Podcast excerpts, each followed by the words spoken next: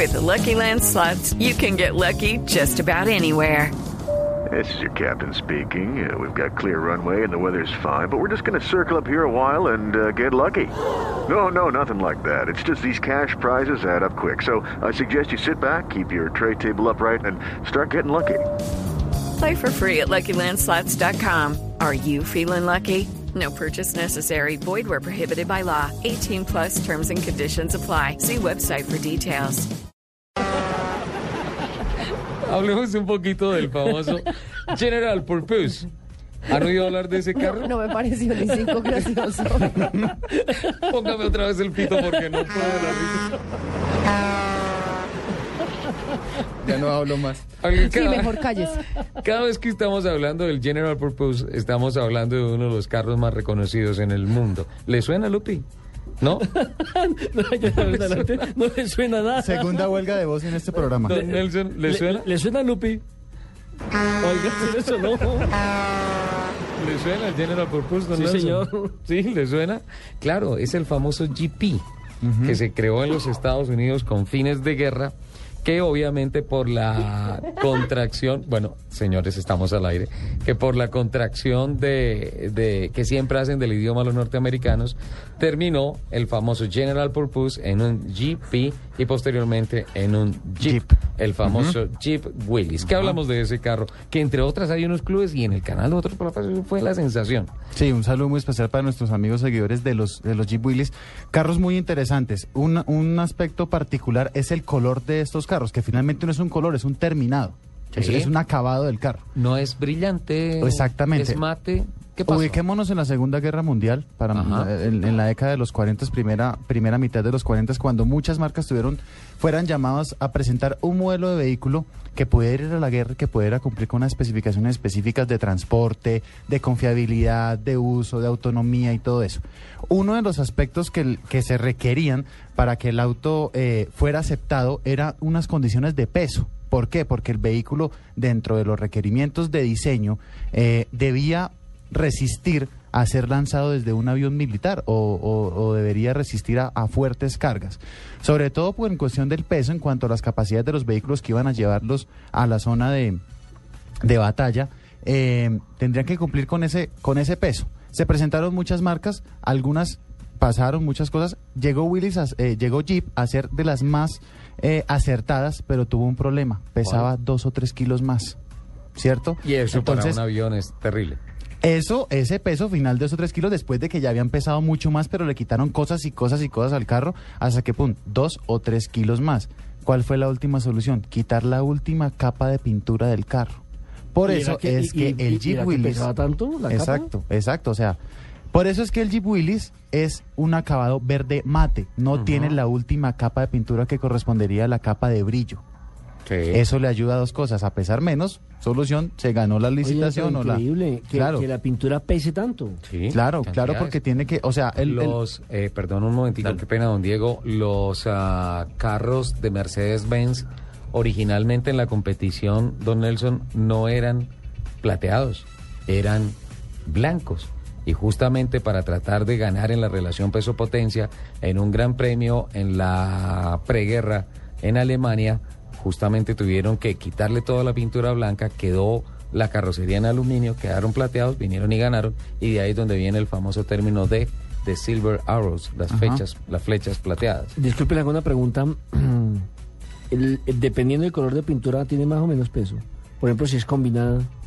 no, eso tiene que Es ver por la cantidad de capas de Exacto. Hay unas capas que tienen que, por reglamento, tienen que ir, que son unas capas para sellar las primeras superficies y ya son después capas de acabados. Eso sí puede tener que ver con el peso porque, por ejemplo, eh, en el mundo de los autos personalizados se aplican dos capas de colores diferentes para lograr una profundidad específica.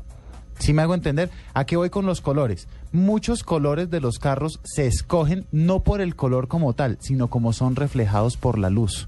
Esta, esta dinámica la tiene muy presente eh, Chip Foose. Él, él lo que hace cuando está mezclando las paletas de, de colores es salir y compararlo con la luz directa porque a él no le interesa el color del carro, le interesa es cómo se vea reflejado.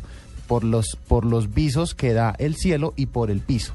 Eso es muy importante tenerlo en cuenta que el color, entonces ahí, si, si tengo dos capas de color, ya empieza el peso a cambiar. Pero se ve mucho más, o se nota mucho más, visualmente hablando, eh, sobre la línea ecuatorial, es decir, porque aquí tenemos un clima, un sol per- casi que permanente. Sí. Pero por ejemplo en Inglaterra, que todo el tiempo frío, en no, Canadá, pues ahí, ahí ya cambia, ahí ya cambia el tema. Ahí ya porque el tema. utilizan mucho los grises, por ejemplo, los colores grises. Sí, sí, sí, exactamente. O sea, esos tipos de diseño eh, personalizados tienen que ver mucho con el área. Volviendo al tema de la, de la metodología de Food Design, por ejemplo, eh, supe, me enteré que no, no era un problema, sino una situación un poco, un poco eh, chistosa, y es que él eh, no le pone limpiaparabrisas a los carros, porque la zona de donde él es es una zona prácticamente casi que desértica y no llueve.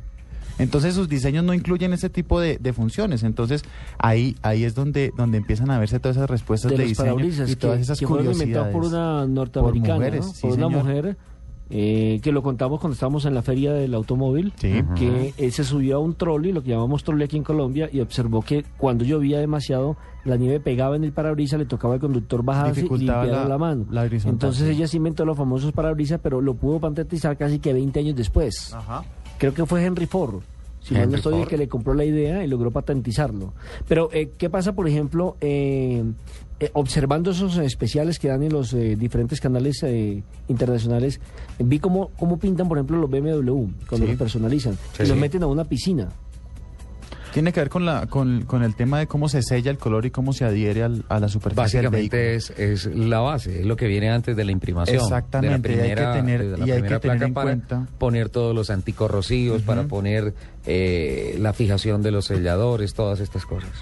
Y hay que tener en cuenta otro tema. Si nosotros le quitáramos la pintura a un carro completamente y fuéramos al material específico, hay muchos materiales diferentes. Unos que son metálicos, otros que son sintéticos, que son polímeros. Y ya que usted habla de eso, también esas sumergiones, esas inmersiones en las piscinas, a veces también es para hacer el bloqueo antiestático. Exacto. ¿sí? No, y también para preparar según el tipo de pintura, ¿no?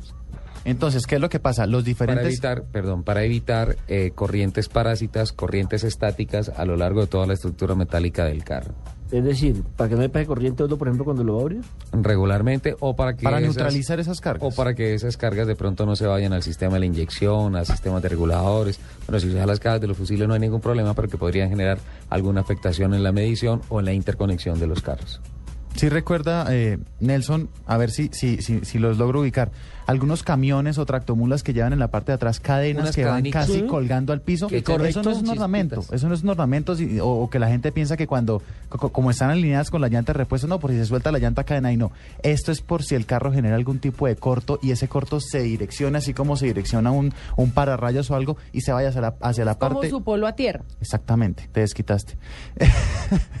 Habló Lupi. Y va que- la corriente bueno, pues no, eléctrica. Pino, pues. No. Eh, Va la corriente oye, eléctrica ya. hacia la parte trasera del vehículo a escaparse a buscar el piso por esas cadenas. Sí, Entonces, sí, yo sí, sí, nunca, nunca lo pensé que fuera por eso, pero claro, mm, casi todos tienen esas cadenas sueltas. Eso Exacto, es cierto. exacto, son ¿Los nuevos cadenas. también? No. ¿Perdón? ¿Los nuevos también? No, Mm, no, no he visto. No sabría ahí cómo que, sería el tema. Nos poncharon acá. Ya son tan, boni- tan tan lindas las tractomulas y los camiones modernos que no me con pongo cuidado, a mirar las con cadenas. cuidado, con cuidado. Ok. Claro, es que son, eh, son verdaderas suites. Exacto. Sí, sí, recientemente que. Son berlinas partido- utilitarias. Claro, Nos queda, Completamente. nos queda de tarea eso. Yo, la verdad, en los camiones no, no lo tengo claro de que lo, de que lo haya visto, pero vamos a averiguarlo para la próxima semana o si de pronto alguien a través de las redes sociales nos ayudan con ese tema, porque la verdad me poncharon. Sí. No estoy del todo seguro que en los carros nuevos existen esas cadenas, deben haber algunos sistemas que permitan esa descarga, La o dirección como dice de las Lupi, acertadamente, el polo a tierra para quitar todas las corrientes parásitas que incluso pueden venir no por los mismos sistemas eléctricos que tiene el carro, ¿No sino por cargas? por cargas dinámicas, aerodinámicas que vienen y se depositan en algún sector metálico del ¿Cuáles son los pararrayos de los carros, por ejemplo? Porque uno cuando está en un carro y cae un rayo no le pasa nada. Es que tiene las llantas. tiene un, aislante. No es el pararrayos, sino que tiene el aislamiento, que son las Que llantas. son las llantas. Incluso ha sucedido muchas veces, y ha habido unas historias en donde en algunas ah, tormentas y todas esas cosas, últimamente no, porque yo creo que los carros hoy en día deben tener la solución para esto. Insisto, ofrezco disculpas porque no lo sé, voy a investigarlo con el tema de las cadenitas de los carros nuevos, pero ha sucedido anteriormente que una persona está viajando, pasa por una tormenta, llega a la casa y cuando se baja del carro, muerto por una sobrecarga eléctrica.